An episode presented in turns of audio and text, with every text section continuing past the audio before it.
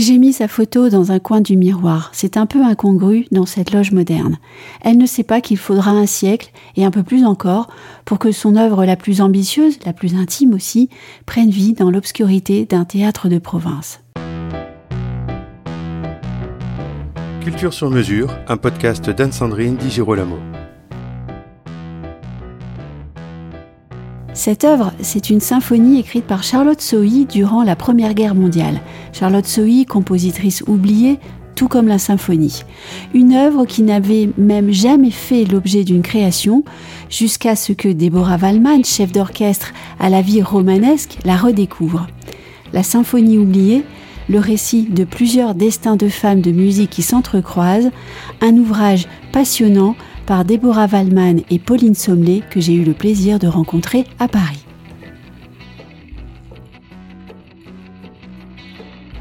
Dans ce livre, tout est roman. D'abord la vie de la compositrice Charlotte Sohi dont on va parler dans un instant, et puis euh, votre vie à vous aussi, Déborah Wallman. Votre vie est un véritable roman, si je peux me permettre. Alors je l'ai découvert aussi grâce à Pauline. puisqu'elle a su tisser tous les points communs entre Charlotte et moi, et aussi dans ma vie. Et elle en a fait un roman, même s'il y avait de la matière. Beaucoup de matière. Vous êtes né au Brésil, vous avez passé votre enfance dans un kibbutz, et vous avez surtout déplacé des montagnes pour devenir chef d'orchestre et obtenir un poste. Oui, tout simplement, j'ai pas lâché, j'ai continué, à, j'ai continué là où on m'a dit non, j'ai continué. Donc euh, au fur et à mesure du temps, c'est arrivé. Charlotte euh, Sohi a aussi continué malgré tout. Elle était accompagnée par un époux absolument merveilleux et amoureux. Sa vie à elle est aussi un roman.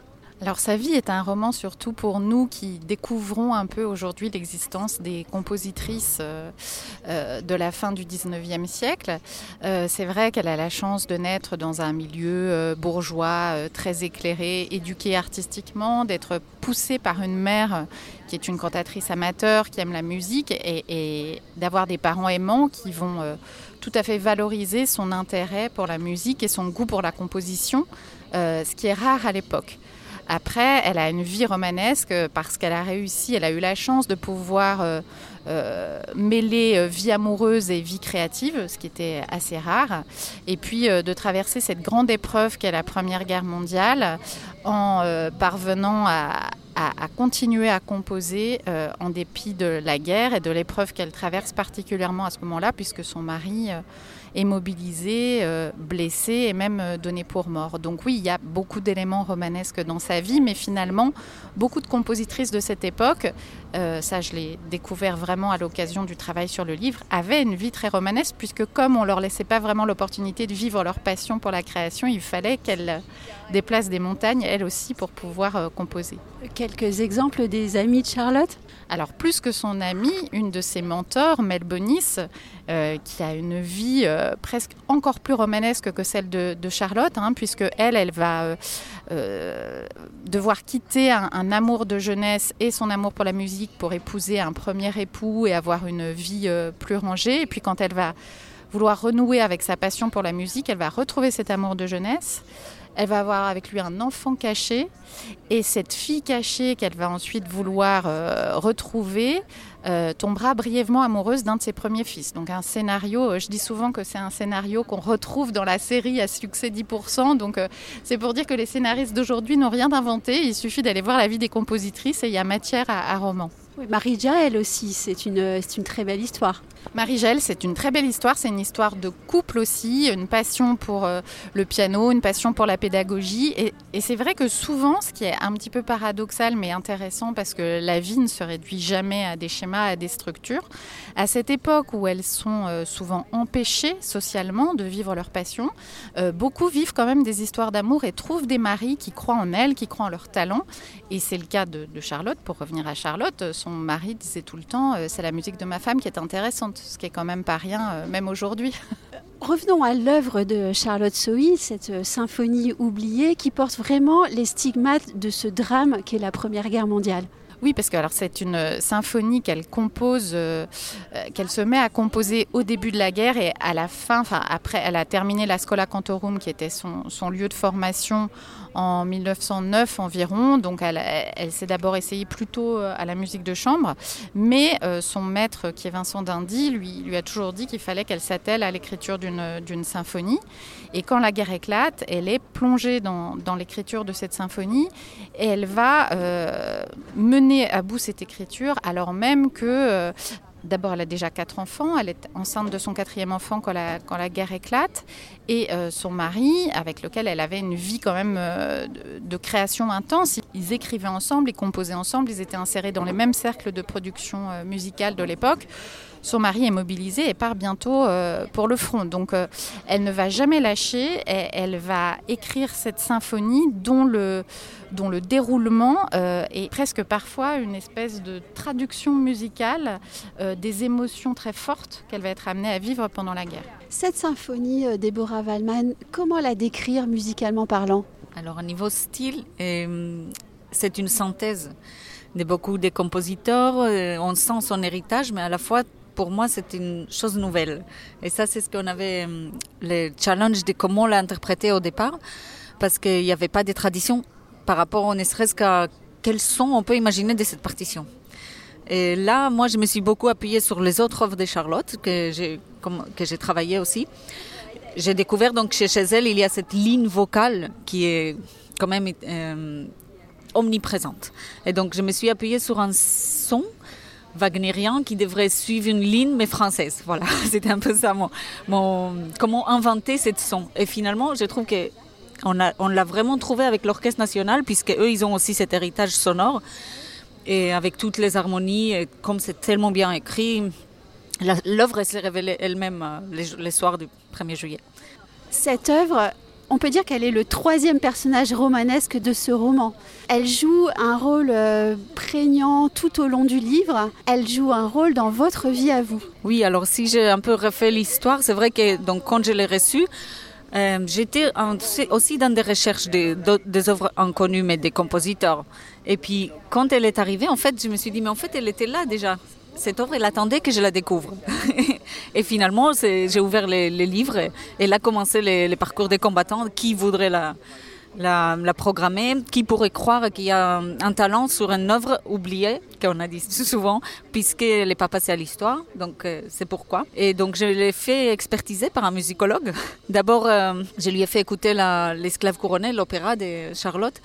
Et puis après la symphonie, l'opéra, il n'a pas été très chaud, mais pour la symphonie, il a dit, bah, c'est vraiment très belle œuvre et ça vaut la peine.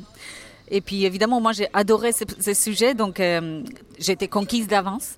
Et c'était très gratifiant de voir que le public, les musiciens, la presse, et tout le monde était vraiment conquis après. Donc, deux femmes très romanesques, une symphonie, et puis euh, deux artistes qui se mettent à écrire à deux voix ce roman. Comment est-ce que vous, toutes les deux vous avez travaillé pour obtenir cette si belle harmonie des discours? Alors c'était un travail depuis le début en fait quand on s'est rencontrés. Euh, Déborah avait déjà euh, commencé son travail de redécouverte de la symphonie, le travail musicologique et une partie du travail historique et biographique sur la vie de Charlotte, avec l'aide euh, très amicale et pleine de confiance d'un des petits-fils de Charlotte Soy, hein, François-Henri Labbé, qui était dépositaire des archives familiales et qui avait déjà lui fait un gros gros travail de, de mise au jour et d'édition des partitions et des manuscrits de, de sa grand-mère. Donc euh, dès le début, il était entendu que ce serait plutôt à Déborah cette partie proprement euh, musicologique et aussi enquête euh, sur la personnalité de Charlotte, parce que ça c'était intéressant, et qu'à moi reviendrait une autre partie du travail d'enquête et essentiellement le travail d'écriture, puisque de toute façon, Déborah n'étant pas, euh, n'ayant pas le français pour euh, langue maternelle, euh, c'est vrai que l'écriture proprement dit, c'était vraiment ma partie entre guillemets.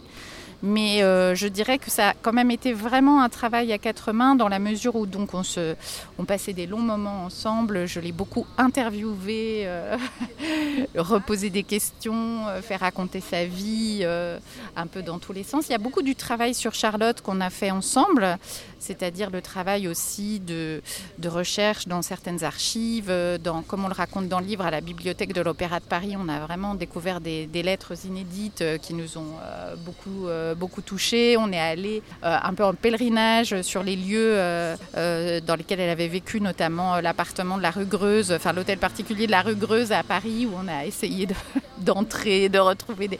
Enfin, c'était un peu comme une, chasse au trésor, et ça, on l'a fait... Euh, on l'a fait ensemble et puis après sur l'écriture proprement dit, ça c'était vraiment ma partie de, de mettre en voix euh, ces, deux, ces deux vies de femmes.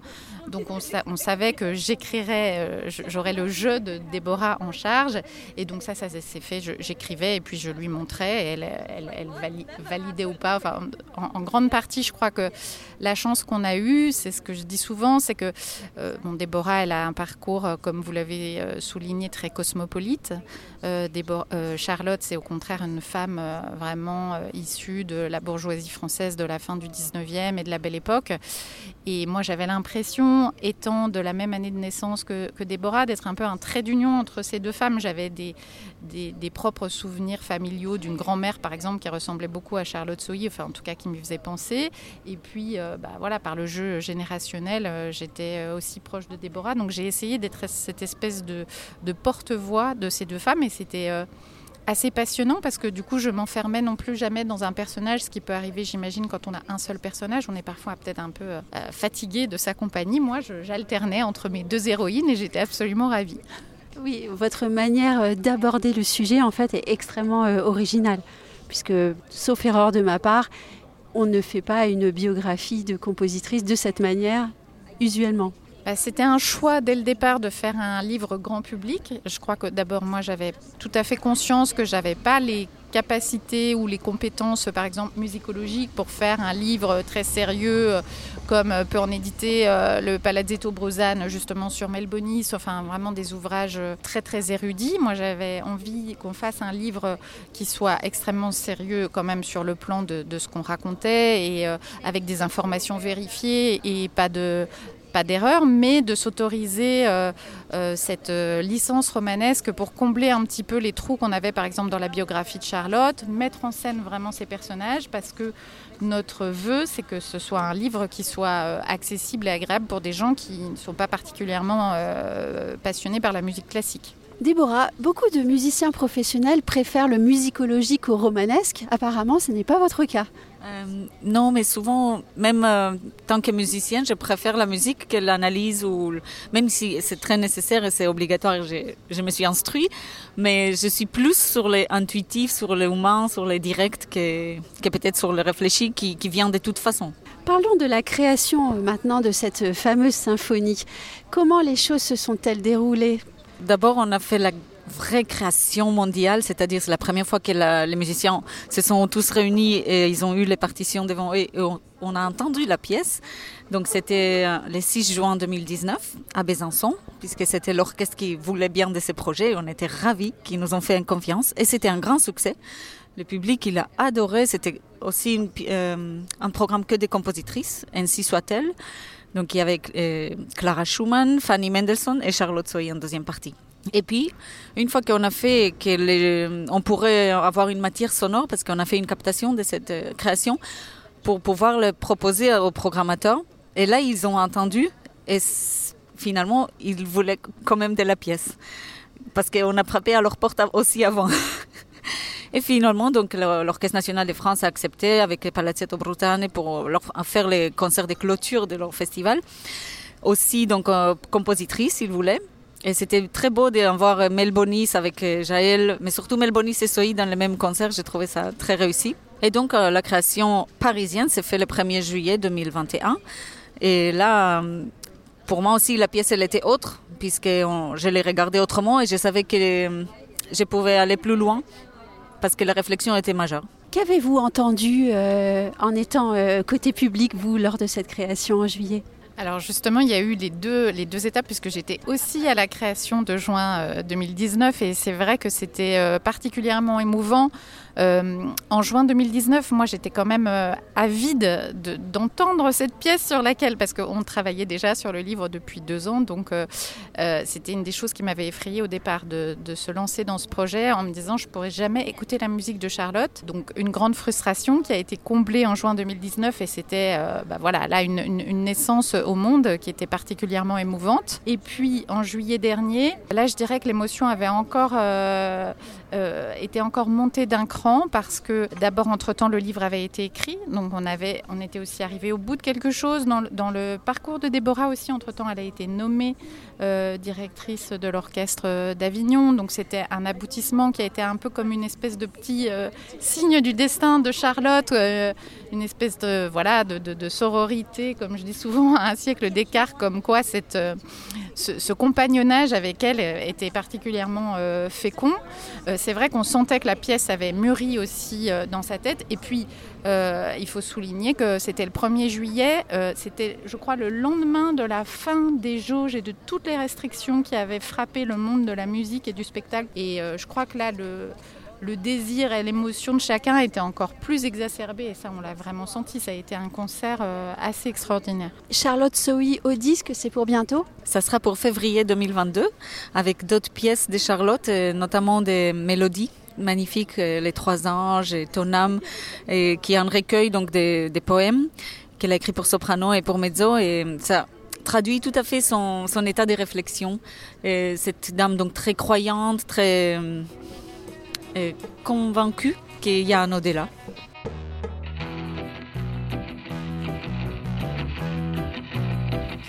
Retrouvez Culture sur mesure avec Anne-Sandrine Di Girolamo et ses invités sur toutes les plateformes de téléchargement ainsi que sur Gangflow. Suivez toute l'actualité de votre podcast Culture sur mesure sur les pages Facebook, Twitter et LinkedIn d'Anne-Sandrine Di Girolamo.